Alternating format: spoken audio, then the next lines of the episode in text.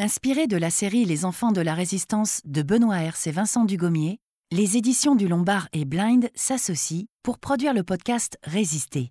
Des épisodes d'une quinzaine de minutes chacun pour découvrir les témoignages de véritables enfants résistants.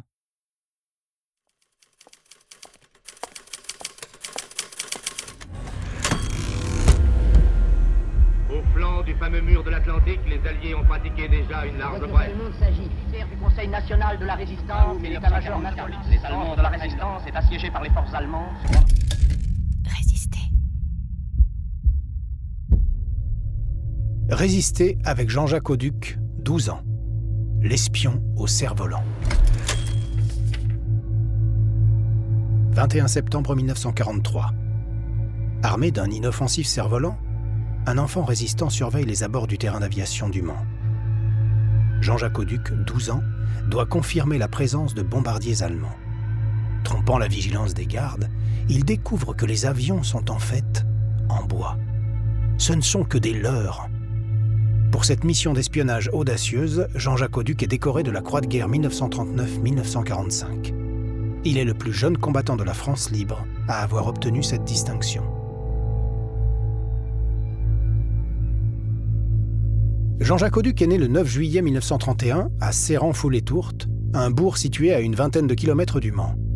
Il grandit dans une famille imprégnée des valeurs républicaines et patriotiques. Ses deux grands-pères, vétérans de la guerre 14-18, témoignent de l'enfer des tranchées.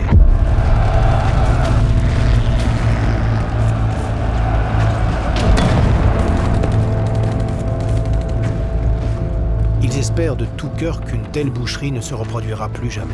Pourtant, l'histoire se répète. Déclenchement de la Seconde Guerre mondiale en septembre 1939, Alfred Auduc, le père de Jean-Jacques, est mobilisé comme motocycliste. En mai 1940, en pleine offensive allemande, il assiste au massacre d'une centaine d'enfants et de nonnes dans un orphelinat par des Waffen-SS, des soldats nazis fanatisés. Après avoir été fait prisonnier, il s'évade et parvient à rentrer au Mans où il est démobilisé. Il reste hanté par les crimes atroces dont il a été le témoin. Mon père a pensé que ces hommes-là n'étaient pas des hommes comme les autres, qu'ils n'étaient pas des militaires comme les autres. Parce qu'un militaire ne fait pas ça. Et un homme normal non plus. Il a pensé qu'il pouvait en faire autant à ses enfants, chez lui, et c'est pour ça qu'il a décidé et juré qu'il entrerait le plus vite possible dans la résistance.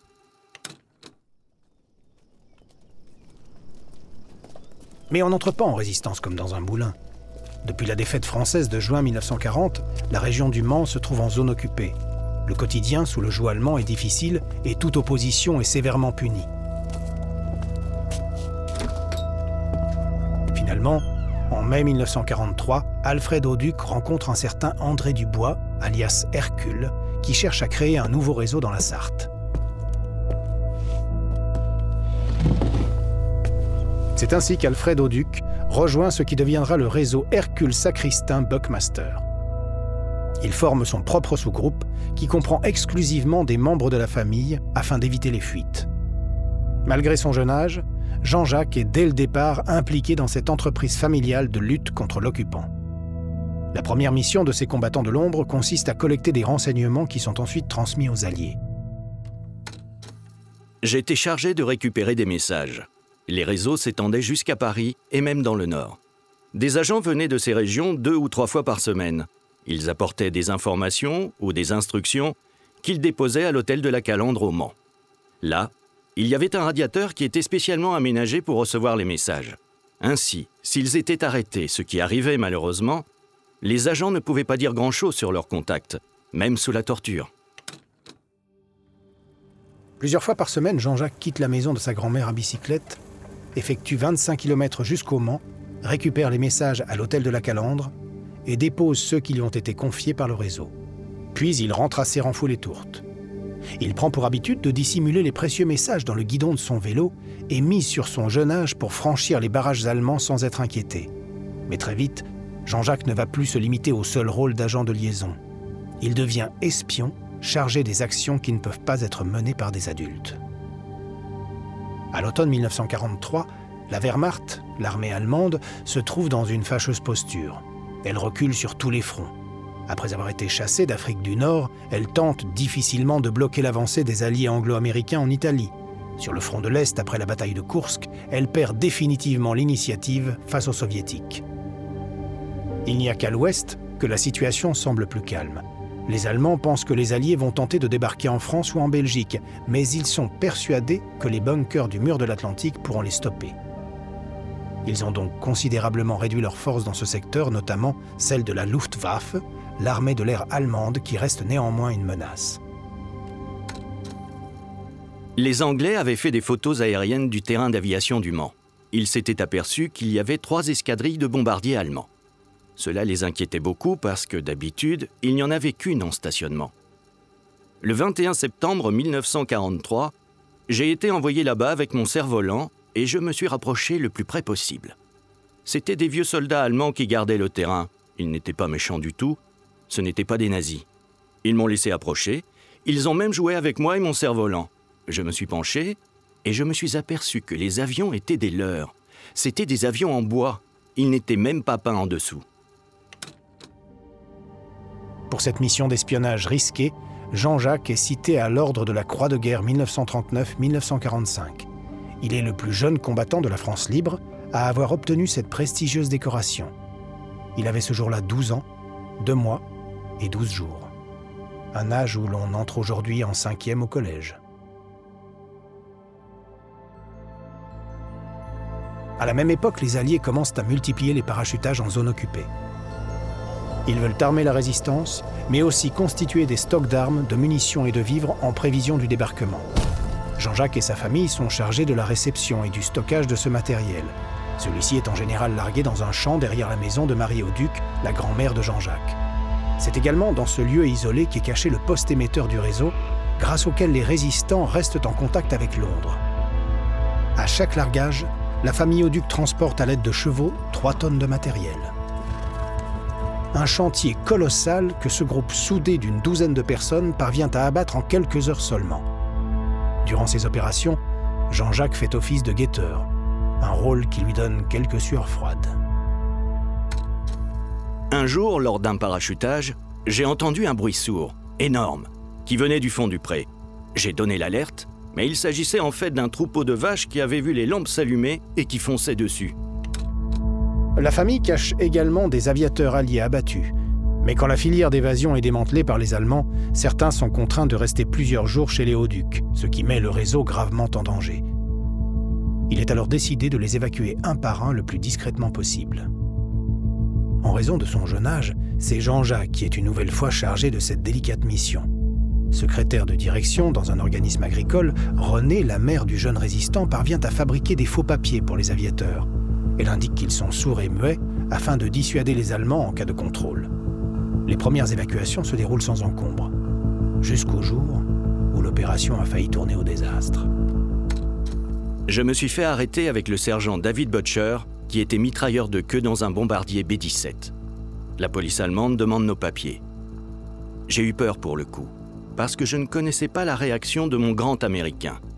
Le mieux, c'était qu'il ne bouge pas. C'est ce qu'il a fait. Je lui ai serré la main très fort. Il était blanc comme un linge. J'ai pris les papiers dans sa poche et je les ai présentés au policier. Il les a regardés avant de me demander Frère? J'ai dit Ya, ya. Grand malheur, pas parler, pas entendre a répondu l'Allemand avant de me tendre nos papiers et de nous dire Raus Alors on est parti. On avait les jambes comme du coton. À plusieurs reprises, Jean-Jacques manque de se faire arrêter, mais il réussit toujours à passer entre les mailles du filet novembre 1943, la chance lui sourit à nouveau. Les circonstances sont néanmoins plus dramatiques. Alors qu'il est en mission chez sa grand-mère où il doit déposer des messages, la Gestapo, la police politique de l'Allemagne nazie, fait une descente dans la maison de ses parents. Son père et sa mère sont arrêtés, de même que ses oncles et tantes. Ils seront plus tard déportés en camp de concentration. L'ensemble du réseau est démantelé, ce qui ne laisse aucun doute sur le fait que la famille Auduc a été dénoncée. Heureusement pour lui, des voisins préviennent Jean-Jacques du danger. Faisant preuve d'un sang-froid admirable, il applique alors à la lettre le plan prévu en cas de force majeure, tandis que sa grand-mère part se cacher dans un maquis de résistants en compagnie de son plus jeune frère. Je devais me rendre à Chartres, chez le colonel qui avait commandé la base aérienne du temps de l'armée de l'air. Je suis parti en train, sans argent, sans ticket de rationnement, sans papier. Traqué par la Gestapo. ne sachant pas ce que mes parents étaient devenus. Ça fait beaucoup pour un enfant de 12 ans. À Chartres, l'officier ne peut cacher Jean-Jacques qu'une semaine car il pressent qu'il va lui aussi prochainement être interpellé. Le jeune résistant embarque alors dans un train pour Paris. À la gare Montparnasse, un membre du réseau doit le prendre en charge, mais il ne vient pas. Il a déjà été arrêté. Jean-Jacques se retrouve seul, sans adresse, paniqué dans une ville immense où il n'avait encore jamais mis les pieds. Heureusement, un porteur originaire de la Sarthe le recueille chez lui. Cet anonyme prend d'énormes risques pour un gamin qu'il n'a jamais vu et qui pourrait très bien chercher à le piéger. Cet hiver 1943, il faisait très froid. J'ai dormi avec lui, dans son lit, parce que j'étais gelé. Il s'était marié la veille et son épouse était couchée sur la peau de mouton. Voyez, il y a des gens sans me connaître, avec le risque de se faire arrêter, qui sont capables d'agir malgré tout. Quelques jours plus tard, les services secrets britanniques entrent en contact avec Jean-Jacques. Ils lui conseillent de se fondre dans la masse et de se faire oublier. Pendant plusieurs semaines, le garçon fait tous les métiers possibles et imaginables. Marchand de balai, plongeur, promeneur de chiens, vendeur aux eaux de Vincennes. Il fait aussi la queue pour des tickets d'alimentation. Jean-Jacques change régulièrement d'hébergement et parvient toujours in extremis à échapper aux descentes de la Gestapo. Il termine finalement son périple parisien auprès de prostituées dans une maison close de Montmartre. Elle m'avait pris en amitié. J'étais comme leur gamin. J'étais chauffé, j'étais nourri. De par leur profession, elles avaient tout ce qu'il fallait, et je peux dire que je leur dois absolument la vie. J'ai été très triste à la libération quand j'ai vu que des résistants de la dernière heure les avaient tondus et promenés dans les rues. Après trois mois de cavale, Jean-Jacques sent la pression se relâcher. Il n'intéresse plus la Gestapo. Il décide alors de rentrer chez sa grand-mère. Le garçon reprend l'école, puis après la libération du Mans en août 1944, s'engage dans les forces françaises de l'intérieur, les FFI. Avec ses résistants devenus soldats, Jean-Jacques veut poursuivre la lutte jusqu'au cœur de l'Allemagne afin de libérer les camps et ses parents par la même occasion.